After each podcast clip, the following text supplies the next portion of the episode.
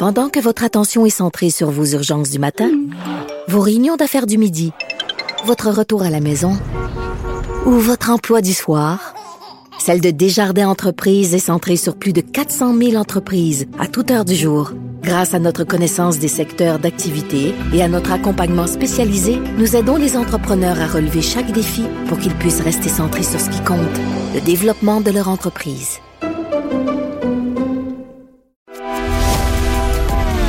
Grand philosophe, poète dans l'âme, la politique pour lui est comme un grand roman d'amour.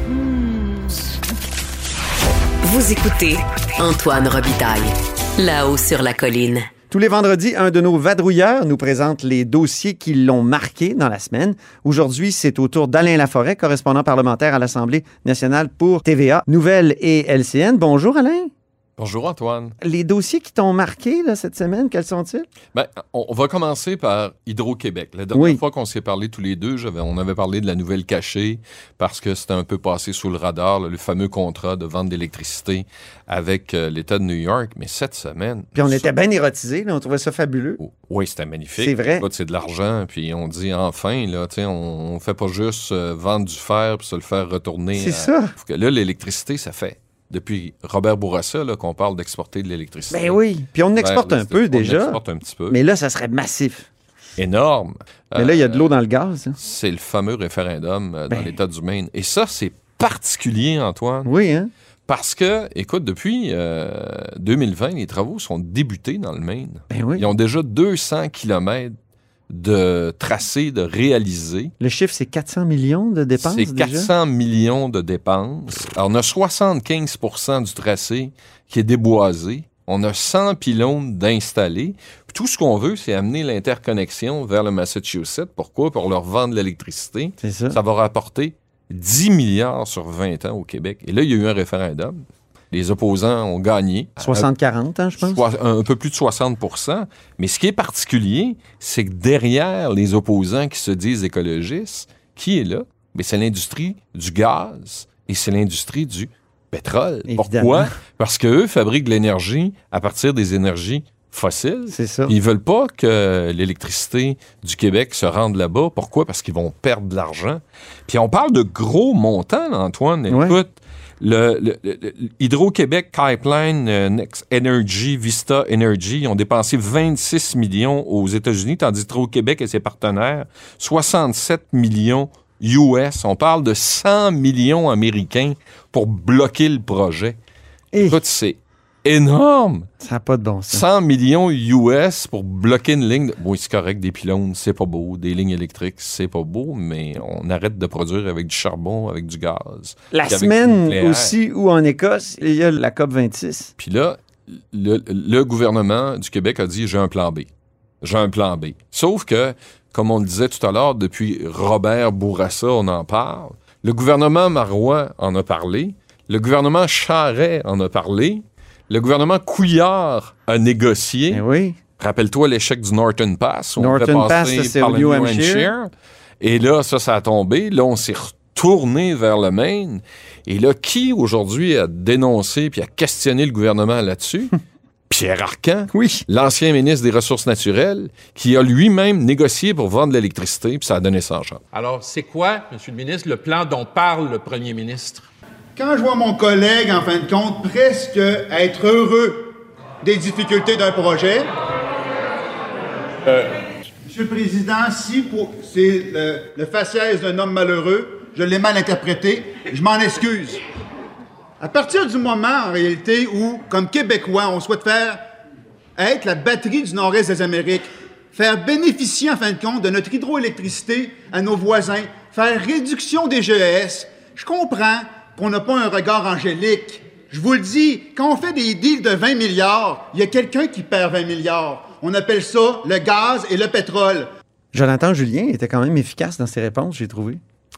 Oui. Et, et ce qu'il a demandé, c'est l'appui de l'ensemble de l'Assemblée nationale pour Oui. envoyer un message très clair. Mais au lendemain euh, du référendum, écoute, le, le gouverneur de l'État du Massachusetts, Charlie Baker, Oui. a réagi. Là, Oui. Et euh, il a dit I don't see it's as dead. Donc, Il considère pas ça comme non, fini, c'est pas mort. terminé pour lui. Donc, il pense que euh, vont être capables, puis on sait qu'Hydro-Québec a évoqué la possibilité d'aller devant les tribunaux pour Contester la validité du référendum, hein, c'est ça.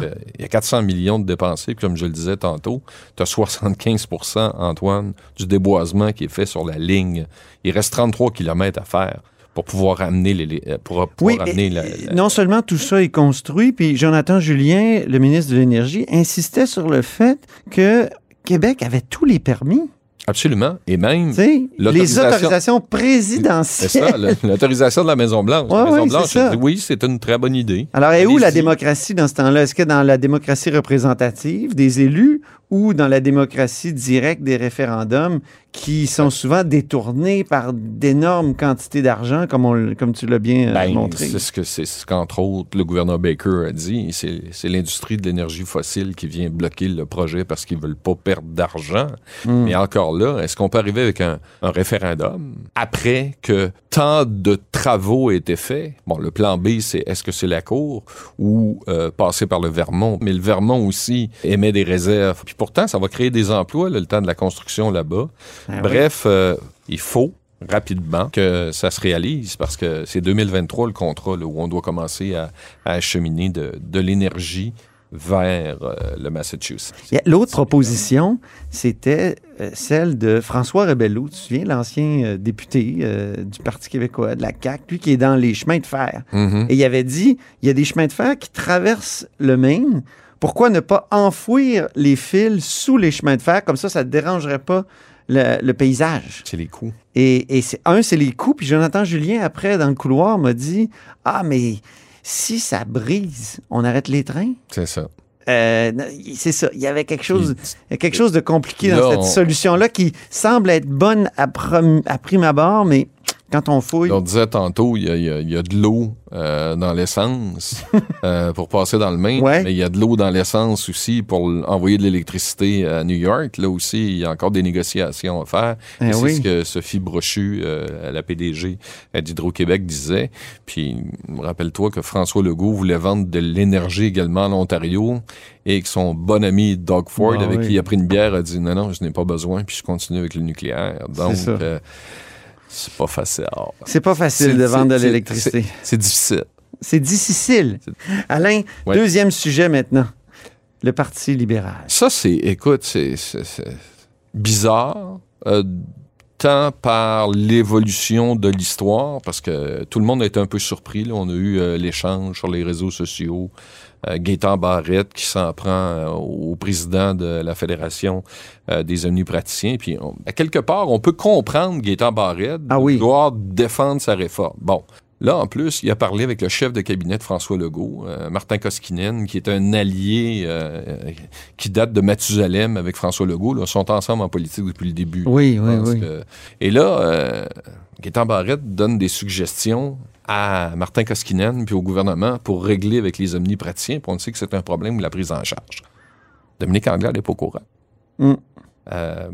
Moi, ça me rappelle, mais on n'est pas dans les mêmes eaux, puis c'est la question que d'ailleurs j'ai posée à Dominique Anglade. Euh, Il y a un certain Guy Ouellet qui a parlé euh, à un moment donné euh, au- à la CAQ pour donner des informations. Qui était député libéral. Qui était un député libéral. Un qui s'est fait policier, toujours dans les intrigues. voilà, puis là, on est dans les histoires de l'UPAC, puis euh, il se fait exclure du caucus. Et là, Oui. on a Gaétan Barrette qui parle à Martin Koskinen sans que Dominique Anglade soit au courant. Mais Guy Wallet avait transmis des avait documents transmis qui des pouvaient mettre euh, Voilà. Mal à l'aise le Parti libéral, alors que je pense que Gaétan Barrette, il y avait une volonté de régler le problème, de donner des pistes de solutions pour. Puis en plus, lui pourrait dire, une fois que le problème est réglé, ça complète ma réforme. Mais c'est ce qu'il dit. Ah oui. Ils sont en train de compléter ma réforme. Donc, lui n'est pas exclu. On nous dit que c'est pas la même affaire. Jusque-là, ça va. Là, on entend... Mais il euh, perd ses dossiers. Attends, on n'est pas rendu là. Ah, OK. Faisons le cheminement parce que c'est là que ça va devenir intéressant. Oui. Euh, donc là, on est mercredi. euh, Marie Montpetit lui répond en disant ça n'a pas de bon sens, ça prend un discours qui est plus euh, une ambiance Constructif, plus constructive. Et, et- et- et là, on entend, c'est ce que j'entends moi tout de suite, que tout le monde est un peu fâché que Marie Montpetit ait rabroué Gaétan Barrette sur les, réseaux- les réseaux sociaux, qu'on a une guerre larvée. Caucus spécial. Tiens. Euh, on, on- on va laver le linge sale. euh, Jeudi soir. ouais, on va laver. euh, Dernier. On va laver le linge sale en, en- en- en famille, là. C'est parce qu'habituellement, c'est au Parti québécois là, que, ça, que ça se faisait. Là, c'est dans le caucus du Parti libéral. Et là, on décide d'envoyer le message qu'on est fâché contre Marie Montpetit. Le lendemain matin, devant la presse parlementaire, Dominique Anglade tient pas le même discours de ce qu'on nous a dit la veille sans qu'elle nous ait parlé, mais rabroue Gaétan Barrette en disant chacun doit s'occuper de ses dossiers. Et là, ça reste comme ça. Samedi, comme. T'es où, toi, samedi? Là? Je suis en congé, là. T'es pas au Parlement, là? Pas du tout. Je suis, avec ma famille, les petits-enfants, on a un souper, la table est prête, tout le monde. T'as pas de cravate, là? Non, non, je suis chez ma fille. et là, c'est là que ça devient. Moi, je suis dans les funérailles. Est dans la funéraire. Ça, Puis je reçois un, je reçois un, On en un reçoit- texto. Tout le monde reçoit un texto. Gaétan Barrette et Marie Montpetit perdent leur dossier. Bon, OK, qu'est-ce qu'on fait? Reçoit, qui reçoit les dossiers de qui? Dominique Anglade prend la santé. Oh, attention, Gaétan Barrette ne pourra plus s'exprimer sur les réseaux sociaux pour rabrouer sa chef.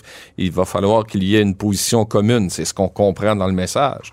Ben, Mais dans ce temps-là, là. On est vois, samedi soir chez ma fille. là. Ben, c'est ça. Mais ce qui est le plus drôle. Mais on dans te ça- demande, est-ce qu'on te demande à, à- Non, mais- à LCN ou à TVA d'entrer en onde? à ce Ben là, j'ai envoyé des informations. Là, tout le monde a vu mon visage changer. Et là, j'ai dit, L'appel de la nouvelle. OK. là, ils ont dit, il se passe de quoi?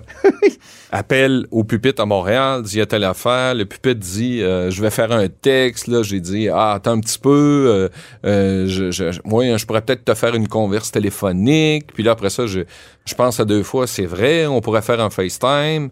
Et là, ce qui est le plus drôle, c'est que le matin, lorsqu'on quitte Québec pour aller chez ma fille et chez mon gendre, euh, là, je me, tu te dis, bon, c'est la fin de semaine, jeans, chemise. Là, je lui dis, bof, euh, tu sais, mon gendre, c'est un fan de chasse. Je vais mettre ma chemise avec des orignaux dessus ou un chandail. Ça aurait Mais été non, beau à LCN, ça? Finalement, je mets une chemise bleue. tu sais, une chemise bleue, là. Ah, euh, bleue avec un jeans, puis je- on s'en va là-bas.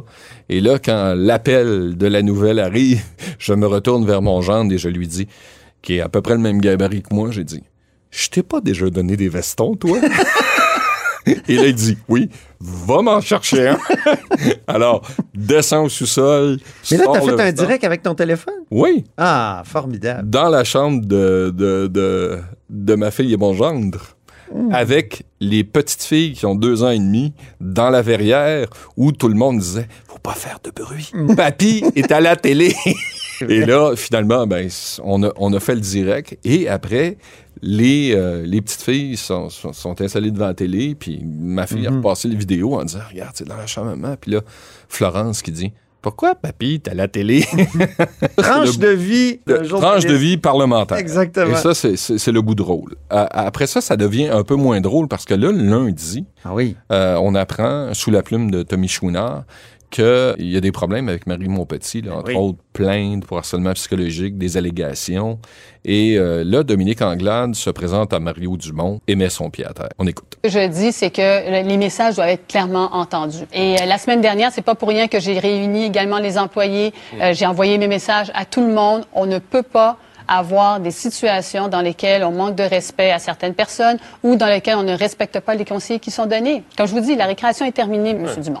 En soirée, après les déclarations de Dominique Anglade, Marie Montpetit demande une enquête indépendante. Elle dit qu'elle n'a jamais été mise au fait des allégations, n'a jamais été mise au fait qu'il y avait des vérifications. Et depuis, le Parti libéral, le caucus, dit Nous, on a transmis la plainte à l'Assemblée nationale et il y aura une enquête qui va suivre. Ça, ça fait mal parce que quand même Marie Montpetit, qui avait des prétentions pour devenir chef du Parti libéral, Ah, il a même songé pendant une- des mois. ah oui. une des premières à avoir appuyé Dominique Anglade. Son organisatrice aussi. C'est pendant une- la campagne oui, à la C'est une joueuse de premier trio en chambre. Elle était très incisive à l'endroit de, Trop souvent. de Christian Dubé euh, sur les questions en matière de santé. Mhm. Et là, elle se retrouve exclue du caucus. Et Dominique Anglade a été très ferme en disant euh, Je ne crois pas qu'elle pourra se représenter sous la bannière libérale. Ça, ça fait mal au Parti libéral qui se cherche parce que Dominique Anglade a tenté avec son équipe de faire prendre un virage au parti pour se ramener un peu plus à gauche, un peu plus nationaliste, un peu plus vert. Pourquoi? Parce que le parti est en train de s'effriter, sa base militante s'effrite. Euh, la CAQ caracole dans les sondages, 54% chez les francophones, alors que le Parti libéral est à 10% C'est le dernier des quatre partis. Hein? Selon, oui, mais encore là, les autres, Québec solidaire est à 12 chez les francophones, le Parti québécois est à 13 chez les francophones, puis le Parti conservateur du Québec est à 7. C'est, c'est que François Legault est tellement dominant actuellement que pour gagner, ça prend 32 chez les francophones. Il est à 54% chez les francophones, alors que le Parti libéral est dans sa base très, très euh, montréalaise là, pour, pour, pour pouvoir L'ouest de l'île. Hein? donc, c'est sûr que ce virage-là, Antoine, que le Parti libéral a décidé de prendre, ça va prendre du temps pour... Il faut que les militants suivent et que même le caucus suive. Parce que Oui, quand Dominique Anglade prend des positions très nationalistes, souvent elle va faire mm, une vidéo ou elle va lancer une pétition. Or, quand on regarde, là, hum. les élus suivent pas souvent. Ils partagent même pas la pétition. Ils Sauf partagent pas les, ils partagent pas les textes de la chef que tout le monde suit dans ces deux virages-là. Tu as parlé même de trois virages. Ouais. là. Peut-être l'environnement, c'est un peu plus facile, mais le nationalisme, puis euh, le surtout à gauche, là, pas toujours facile. C'est on parle de centre-gauche. là. On se ramène un peu plus centre-gauche. On va écouter, en terminant, c'est un petit sourire Oui, lors, d'un- lors, du du, point de presse. lors d'un- du point de presse de mardi. Oui. Un point de presse assez animé. Euh, ça s'est terminé comme ça. On va l'écouter d'abord. C'est fini? Is it fini? On passe en anglais. Fini? Je pense que oui. Je pense que oui. Je pense que oui, vous êtes fini, mais c'était fini pour le français Oui. et c'est fini pour moi aussi. Ça avait un double sens. hein. Quand même une belle autodérision de la part de Dominique Anglade. Merci beaucoup Alain Laforêt pour cette euh, revue de la semaine euh, impressionniste. Et c'est tout pour La Haut sur la Colline pour cette semaine. Merci beaucoup d'avoir été des nôtres. N'hésitez surtout pas à diffuser vos segments préférés sur vos réseaux. Ça, c'est la fonction partage. Et je vous donne rendez-vous lundi.